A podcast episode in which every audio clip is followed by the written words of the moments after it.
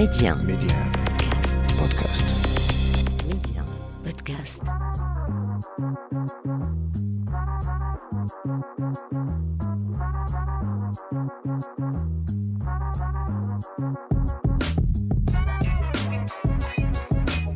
Je suis ravie de vous retrouver pour un nouveau numéro de l'Hebdo MC, le rendez-vous fait sur mesure pour tous les curieux et curieuses. On décrypte les médias, on parle tech et culture avec un focus sur le Maroc. Medi 1, Karima, l'Hebdo MC. Cette semaine, on parle d'influenceurs et influenceuses. On s'intéresse notamment à leur rôle sur les réseaux sociaux, quelle est leur mission sur la planète 2.0.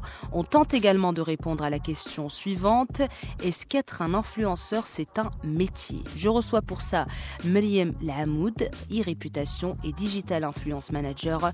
On écoutera également l'avis de deux influenceuses, Sophia Belkamel et Amel Adiyel.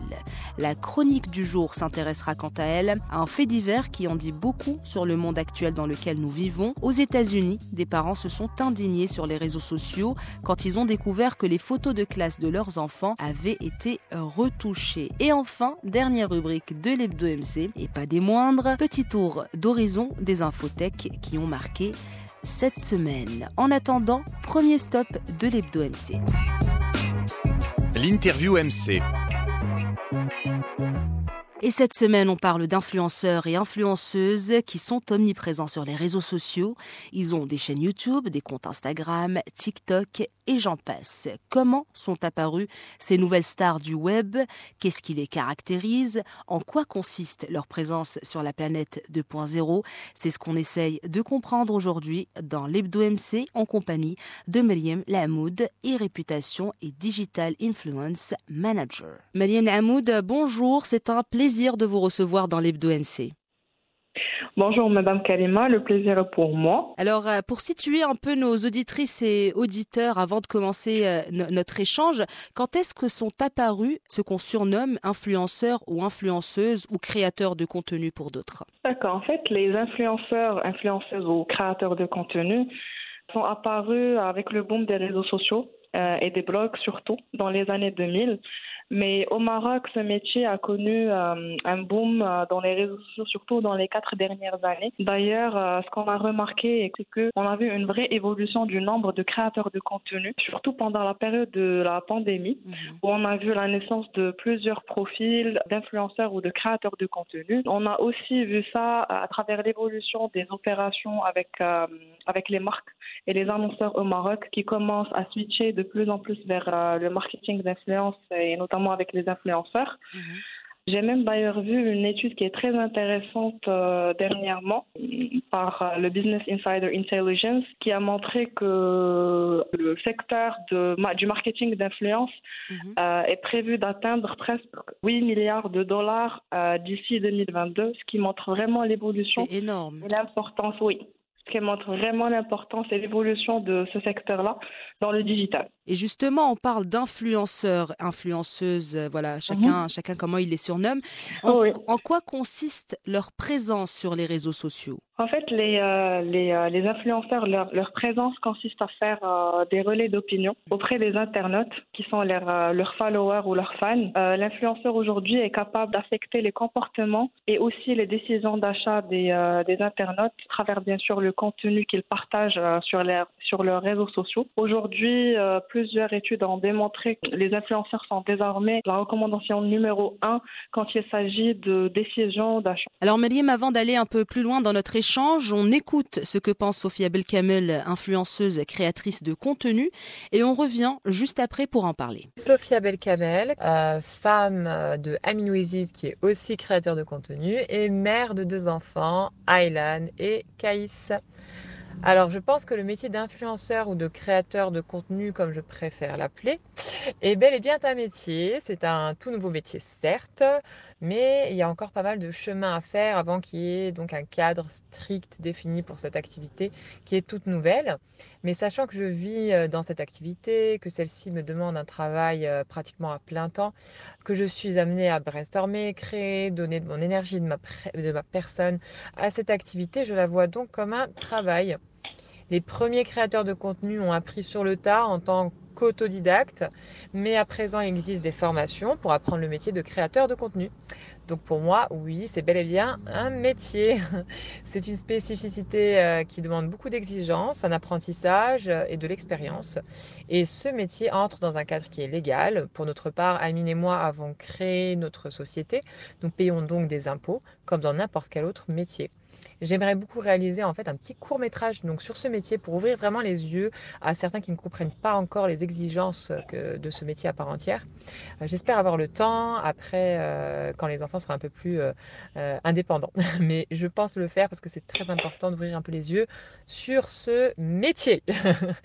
on ne se rend pas compte mais on a de grosses responsabilités c'est un beau métier et où nous découvrons en fait chaque jour de nouvelles choses. Nous voyageons beaucoup. Et nous sommes connectés aussi à plein de belles personnes qui nous apportent aussi euh, énormément de choses quotidiennement. Mais d'un autre côté, c'est aussi une activité qui quelquefois peut s'avérer très stressante et nous sommes jugés quotidiennement dans le bon comme dans le mauvais sens. Nous n'avons pas le droit à l'erreur et nous devons être pleins de belles énergies quotidiennement. Sinon, notre communauté zappe. Pas facile quand nous sommes de mauvaise humeur ou en conflit dans notre foyer. Finalement, les termes comme responsabilité, engagement, stress, passion, partage, emploi du temps, facture, business, burn-out, collaboration, coworking, entrepreneur sont des termes que nous retrouvons dans notre domaine, tout comme vous les retrouverez dans notre secteur d'activité. Voilà, donc c'est clair et net pour euh, Sophia Belkamel. Être influenceur, euh, c'est un métier à part entière. Alors, Meliem, quel est votre avis justement pour rebondir sur ce que Sophia Belkamel vient de dire par rapport à ça, du fait que ce soit oui ou non un métier, puisque les avis euh, diffèrent à ce sujet? Exactement. Je suis tout à fait d'accord avec Sophia. Mhm. Aujourd'hui, l'influence, c'est un vrai métier. C'est un métier qui nécessite, comme comme a dit Sophia, énormément de temps et d'expertise, que ce soit en termes de création de contenu, pour penser au, au concept, effectivement filmer le contenu, etc., le monter, etc., penser à toute la stratégie de contenu, à la réputation des influenceurs, parce qu'on voit aujourd'hui euh, car aujourd'hui c'est très important. Il y a eu beaucoup d'influenceurs qui ont eu des bad buzz et que ça a eu un impact sur leur carrière. Donc aujourd'hui c'est très important que les influenceurs aient l'expertise et l'expérience pour bien veiller sur leur euh, e-réputation.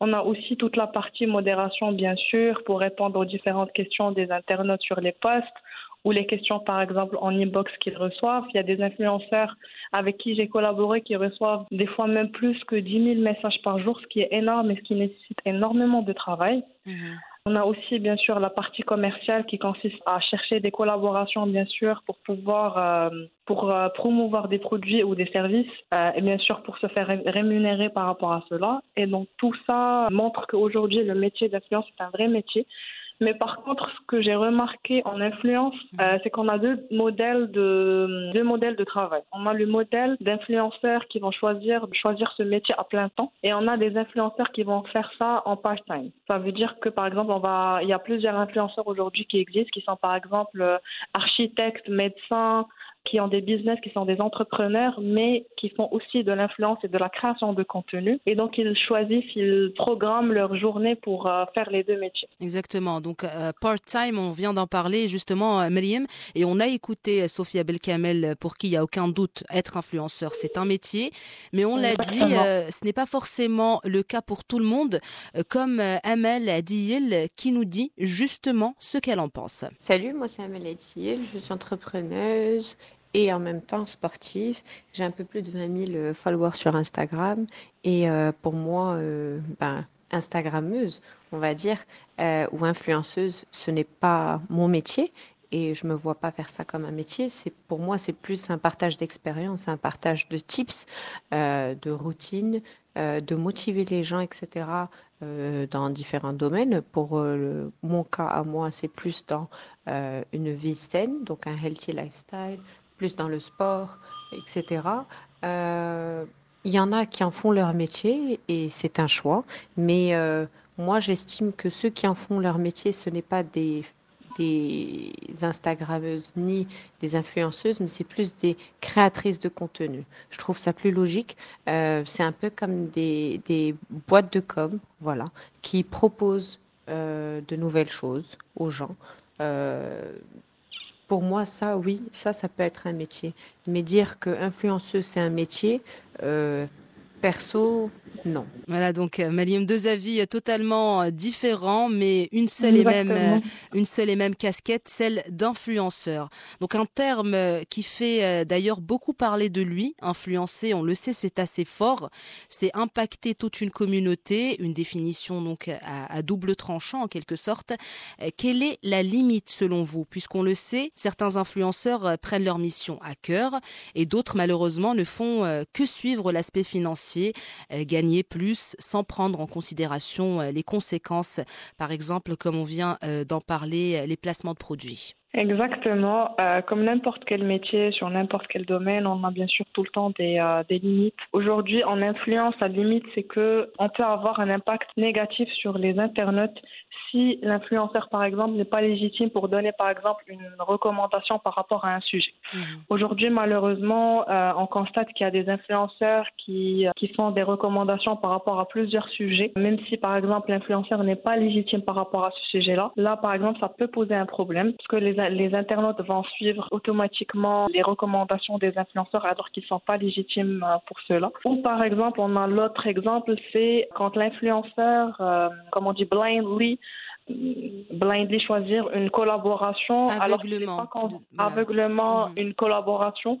Merci Kalima euh, une collaboration alors qu'il n'est pas convaincu ou il sait que ce produit là par exemple il va pas avoir les mêmes bénéfices pour les internautes. Mhm. Ou qu'il ne l'a même pas essayé. Des fois, il y a des, des influenceuses, euh, surtout quand il s'agit de, de, beauté, etc., qui proposent ou qui font la promotion de produits euh, cosmétiques qu'ils n'ont même pas essayé, qu'ils ont reçus gratuitement. Donc là, c'est quand même assez euh, dangereux. Ou justement, quand il y a des influenceurs qui parlent, par exemple, de coaching ou de psychologie, qui donnent des conseils, que ce soit par rapport à la dépression, l'angoisse, etc. Des fois, c'est un peu, voilà, c'est un peu délicat. Exactement. Mais sinon, dans un tout autre registre, dernièrement, on a, on a quand même remarqué que plusieurs Instagrammeuses mettent de côté un peu les filtres et essayent au maximum de ne pas vendre que du rêve à leurs followers, surtout, on vient d'en parler, la jante féminine qui s'identifie beaucoup à ces profils. Est-ce qu'on peut parler, Meliam, d'une certaine prise de conscience? Oui, effectivement, c'est une euh, vraie prise de conscience. D'ailleurs, on voit de plus en plus d'influenceurs et d'influenceuses qui utilisent de moins en moins les filtres et qui montrent euh, la vraie vie avec le côté positif et le côté négatif, parce qu'il n'y a pas une vie parfaite. Et d'ailleurs, euh, ce qui est bien et ce qu'on remarque aussi, c'est que les influenceurs commencent à montrer que la vie n'est que leur vie n'est pas parfaite qu'il y a des moments où ils se sentent pas bien, qu'il y a des moments où euh, ils ont aussi des problèmes, où ils se sentent pas aussi bien dans leur peau. Et je pense que ça c'est très important parce qu'on a vu dernièrement qu'il y avait pas mal de, de problèmes euh, dans la société où les gens s'identifiaient ou voulaient atteindre avec le niveau euh, parfait qui n'existe pas. Mm. Qui n'existe pas. Donc aujourd'hui c'est vraiment très important et ça fait plaisir de voir que de plus en plus d'influenceurs et d'influenceuses montrent la vraie vie sans filtre. Justement, surtout pour la génération un peu la plus jeune génération euh, qui, a justement du mal à prendre le recul nécessaire quand il voit une euh, voilà une femme une jeune fille très très belle alors qu'elle a un filtre et qu'elle ne ressemble pas forcément à, ce genre de profil qu'elle voit circuler sur les réseaux sociaux bah, automatiquement ça complexe que ce soit sur le, le long ou le court terme. Donc euh, voilà c'est vraiment une, une, bonne initiative que prennent dernièrement les influenceuses notamment sur sur Instagram. Mariam Lahamoud c'était vraiment un plaisir de d'échanger avec vous euh, dans ce nouveau numéro de, de l'Hebdo MC. Au plaisir de vous retrouver plaisir une prochaine fois. Partagé. Merci beaucoup, Madame Karimo. La chronique MC. Cette semaine pour la chronique de l'Hebdo MC, retour sur un fait divers qui a fait couler beaucoup d'encre. Ça s'est passé aux États-Unis où des parents se sont indignés sur les réseaux sociaux après avoir remarqué que les photos de classe de leurs enfants avaient été retouchées. New tonight, some parents with kids at Bartram Trail High School are outraged after getting their child's yearbook photos and Des photos de classe retouchées dans le cas où la photo n'est pas retouchée sans avis préalable les établissements scolaires proposent aux parents de le faire. C'est le cas d'une fillette âgée de 12 ans, Madeline, qui vit dans le Maryland. Sa mère, Jennifer Green, a tout simplement été choquée quand elle a reçu la photo de classe de sa fille. On lui a proposé en échange de 12 dollars, soit 10,30 euros, un service de retouche. Ce service comprend un blanchiment dentaire, un teint perfectionné ou encore un gommage d'imperfection. Une proposition qui n'est pas du tout anodine et peut malheureusement avoir un impact sur la vie de l'enfant et ce sur le long terme. Ça apprend à l'enfant qu'il doit toujours être parfait ou parfaite et qu'être soi-même, ce n'est pas suffisant. C'est en tout cas ce qu'en pense Jennifer Green, la maman de la petite Madeleine. La société chargée des retouches a elle aussi eu son mot à dire face à cette polémique. Comment elle explique cette Alors selon elle, le but est toujours de capturer l'authenticité des enfants qu'ils photographient. La retouche est complètement optionnelle.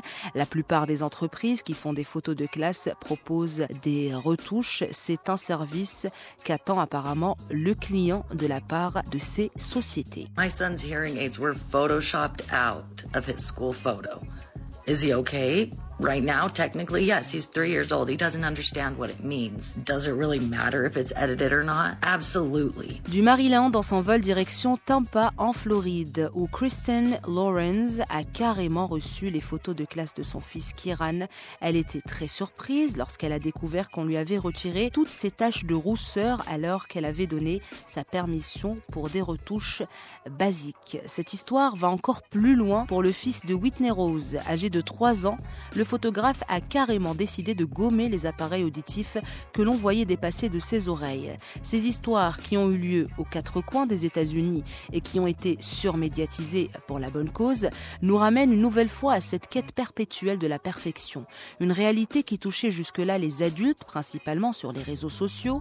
On en avait d'ailleurs parlé dans l'Hebdo MC il y a quelques semaines et d'Instagram en particulier où on nous peint une image très idéaliste d'une réalité qui n'existe pas. Mais il est vrai, quand il s'agit des enfants, des enfants en plein épanouissement, qui sont des vraies éponges, qui absorbent tout ce qui se passe autour d'eux, ça devient assez dangereux. Les médias américains comme le New York Post ont relayé ce fait divers en masse et le désarroi des parents a été entendu au-delà des frontières, puisque même les médias français, sur une échelle plus petite, ont relayé l'information. Au Maroc, ce genre de pratique n'a pour le moment pas été recensé et c'est tant si j'ose dire. Restez avec nous pour la suite de l'Hebdo MC. Cette fois, on va parler tech. Le journal MC. Nouvelle édition du journal de l'Hebdo MC qu'on démarre avec cette info sur Instagram. Le réseau social est en phase de réconciliation avec Twitter.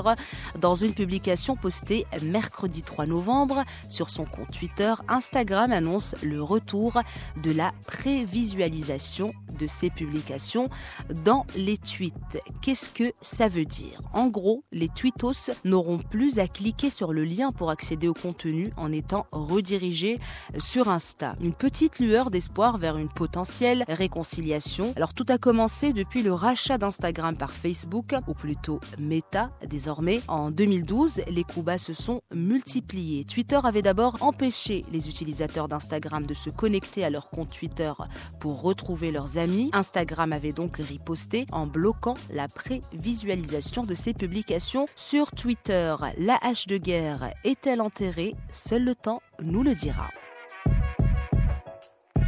Et d'Instagram, on passe à Facebook. On reste donc dans la même famille. Le réseau social de Mark Zuckerberg va arrêter d'utiliser la reconnaissance faciale et effacer les données d'un milliard d'utilisateurs. La reconnaissance faciale qui permet d'identifier depuis 2010 une personne sur des photos ou des vidéos postées sur le réseau social. Une décision prise alors que plusieurs autres firmes comme Microsoft, Amazon et IBM qui ont cessé d'utiliser cette fonctionnalité. Cette décision inattendue signifie que certains outils populaires du réseau ne fonctionneront plus. Quand un utilisateur, par exemple, publiera une photo, l'algorithme ne devinera plus les noms des personnes présentes dessus. Facebook, nouvellement appelé Meta, a aussi indiqué qu'il supprimerait les données de reconnaissance faciale accumulées sur plus d'un milliard d'utilisateurs. Voilà, ça sera tout pour cette édition du journal de l'Hebdo MC. C'était un plaisir de partager ce moment avec vous. Je vous donne rendez-vous la semaine